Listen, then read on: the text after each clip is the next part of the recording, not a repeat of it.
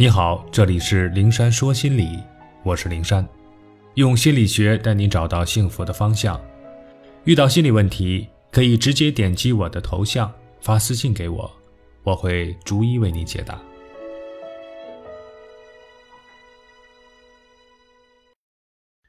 量力而行，拒绝被人情套牢。我们身处礼仪之邦，做事讲人情、重人情也是人之常情。今天朋友有事求我们帮忙，明天亲戚手头紧向我们借钱，后天又有同事结婚要我们随份子，亲朋好友你来我往，讲究的就是一个情字。也正是因为一个情字当头，碍于这个情面。很多人被情所困所累，尤其是对于讨好型人格的人来说，更是因为讨好心理而处处打肿脸充胖子，深深被人情套牢。前几天，一个同事就朝我吐苦水，他的一个亲戚家孩子出来找工作，很想进我们公司，可他不直接去人事部应聘，而是找到我这同事，求他去跟公司人事主管说说，打个招呼，直接录用他。我这同事呢，心里是百般不情愿，深知去人事主管那里自己张不开口，开口也不可能成功。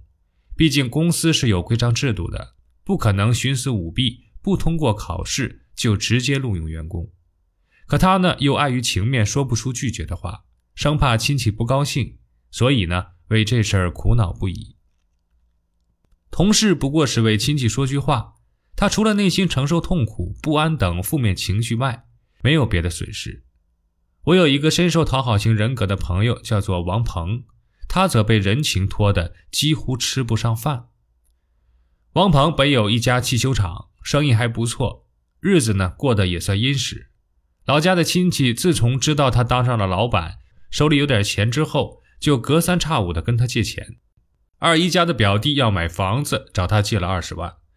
大舅家表哥要出国，让他帮凑十万；姑姥爷住院动手术急需住院金，他送去五万；大伯家建养鸡场，打电话来说启动资金不够，他二话不说打过去三十万。随着借出去的钱越来越多，找他借钱的人也越来越多，大家都觉得他很有钱，只要张嘴就能借来，仿佛他就是银行，就是取款机，而且是无息无条件的。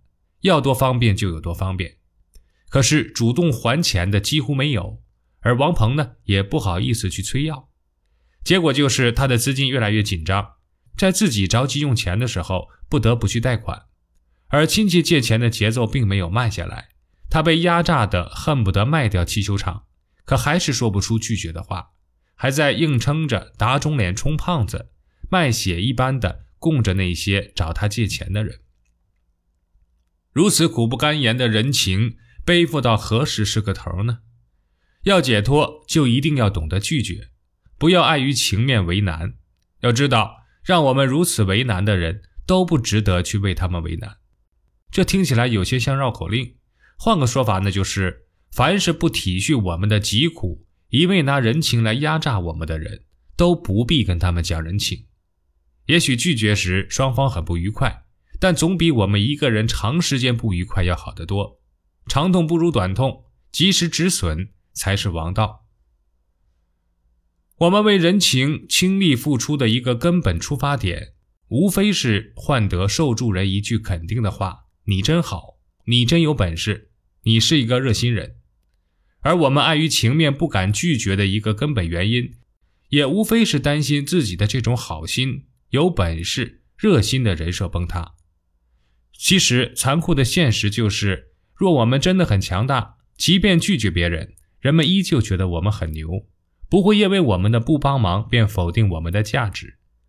而若我们不过是打肿脸充胖子，我们为别人做再多，稍有一次不如意，还是会被人苛责，说我们做不好事。所以，与其为人情世故所困，终日为别人的事忙得焦头烂额。不如多为提升自己投入时间和精力。当然，在自己变得强大之前，我们也许还是没有勇气拒绝别人，那就先试着在自己能力范围内量力而行吧。我们可以继续善良，继续讲人情，但是凡事要有个度，也就是说，我们的心里总要有一条边界。对待他人的求助，一定要量力而行，这是一种自我保护的策略。因为若不惜余力损人利己，宁肯让自己过得很糟糕，也要让别人生活得很幸福。用不了多久，我们就会被人情拖垮，青山不在，还何来柴烧？如何量力而行呢？首先，在应允朋友亲戚求助的时候，就不要把话说满，要告诉他们，我能力也有限。不一定能办成，但我会尽力。别跟我一个朋友似的，对有求于他的人是一口应承下来。放心吧，等我好消息。结果转了几圈后，事儿办不成，自己急出一口火炮来向我求助。我们俩真是费了不知道多少的心思，才给他把事情办成。这中间受的周折就不用说了，他自己也搭了不少的钱，可还不好意思跟求他办事的人说。其次呢，在帮忙的过程中。如果的确是超出自己的能力范围，那就别勉强自己。我们毕竟不是神，不是什么事儿都能办成的。尽早给对方回话，抱歉，我这的确有点困难，不然你再找找别人。